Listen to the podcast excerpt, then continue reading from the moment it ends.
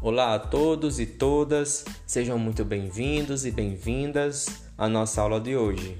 Eu sou o professor Rodrigo Vantuí e estou aqui convidando você para ouvir o nosso podcast diário.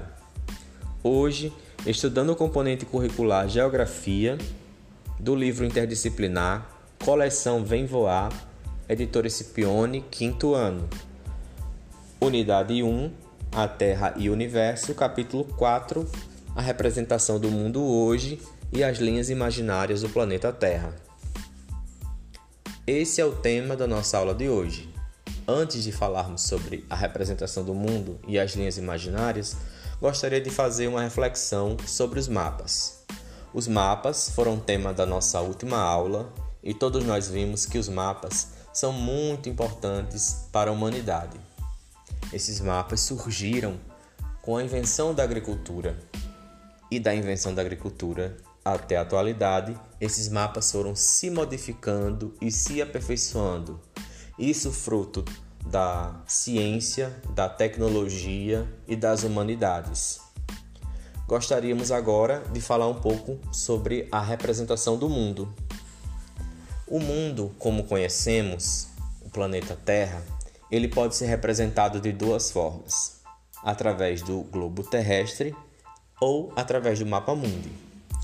O globo terrestre é um velho conhecido nosso porque nós temos visto ele ao longo de nossa trajetória escolar e na nossa escola nós temos um globo terrestre.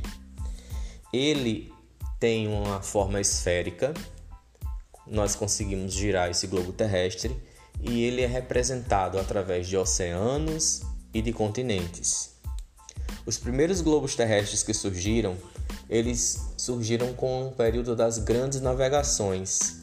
Isso porque, quando o homem começou a conquistar outros espaços que não eram os que ele morava, os que ele habitava, através das navegações, isso no final do século XV, ele começou a fazer estudos e análises e descobriu que a forma da Terra ela é esférica.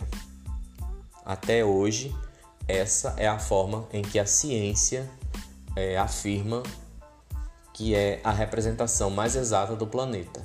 Nesse sentido, o globo terrestre ele é sim a forma mais fiel, digamos assim, de representação do planeta Terra. Já o mapa mundi, também conhecido como planisfério, é o mesmo mapa do globo terrestre, só que ele é o mapa representado numa superfície plana. Então nós temos os oceanos e os continentes, mas por sua vez representados numa folha, num papel ou em outra superfície que seja plana. Nesse sentido, nós conseguimos visualizar todo o desenho do, desse mapa, seja dos oceanos, seja dos continentes. Nós também encontramos no mapa mundi as ilhas. Sobre as linhas imaginárias. Quem de vocês já tinha ouvido falar que no mundo há linhas imaginárias? Vocês sabiam que há linhas que dividem um município do outro, um estado do outro, um país de outro e ainda há linhas que dividem também um continente do outro? Pois é, no mundo nós temos diversas, diversas linhas imaginárias. E essas linhas imaginárias, elas foram criadas justamente para facilitar e organizar o espaço.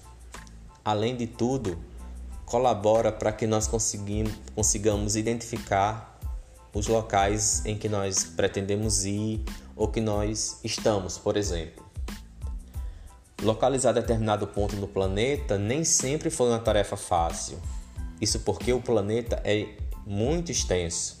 E aí, como é que eu poderia falar e dizer de uma maneira precisa uma localização para que qualquer pessoa que ouvisse essa minha localização, a partir dos dados que eu fornecesse a ela, também encontrasse?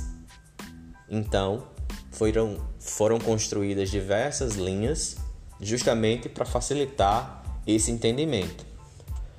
As primeiras linhas que nós vamos falar para vocês são os paralelos. No mapa mundi, nós vamos encontrar os paralelos. São as linhas horizontais.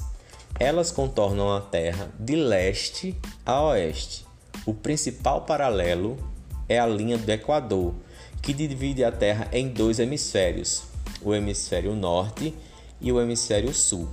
Então, uma das formas de divisão de ter da Terra, em duas formas, como vocês ouviram, é através dessa linha do Equador.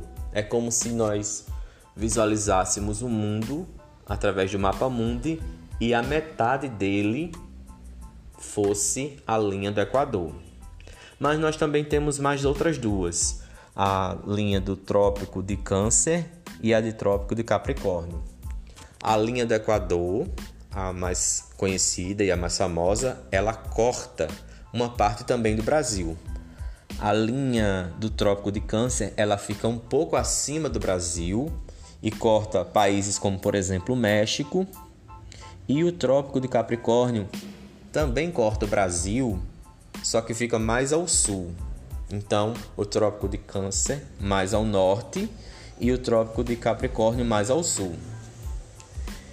Aproveitando é, esse momento, é importante também frisar que nesses mapas, nos mapas mundis, nós vamos encontrar informações como legenda e a rosa dos ventos. Essa rosa, essa rosa dos ventos ela é fundamental para colaborar na localização, certo? Essa é uma informação importante para que a gente consiga é, deixar na nossa mente. Agora sobre os outros, as outras linhas. Existem também linhas verticais que contornam a Terra de norte a sul, chamadas de meridianos. O principal meridiano da Terra é o de Greenwich, que divide a Terra em dois hemisférios: o hemisfério ocidental, oeste, e o hemisfério oriental, leste. Vocês vão conseguir visualizar isso que eu estou falando agora através do mapa mundi, em que nós vamos disponibilizar. Então, nós temos duas linhas muito importantes que elas dividem o mundo em duas partes. A primeira, o paralelo, a linha do Equador, dividindo hemisfério norte e hemisfério sul. E a outra linha, o meridiano de Greenwich, que divide o hemisfério ocidental e o hemisfério oriental. Se no mapa, no mapa mundi, nós colocássemos essas duas linhas, nós poderíamos dividir o mundo em quatro partes. Olha só que coisa interessante, não é? E aí é isso, gente. A partir da visualização do mapa, nós vamos conseguir identificar melhor as linhas imaginárias como uma das tarefas, a gente pode agora mesmo acessar o IBGE Cidades e procurar o município de Caiçara do Rio do Vento, em que nele nós vamos encontrar uma latitude, uma latitude e uma longitude que corresponde justamente a esses estudos dos paralelos e dos meridianos, certo? Então, gente, por hoje é só. Vejo vocês na nossa próxima aula, tá bom? Tchau!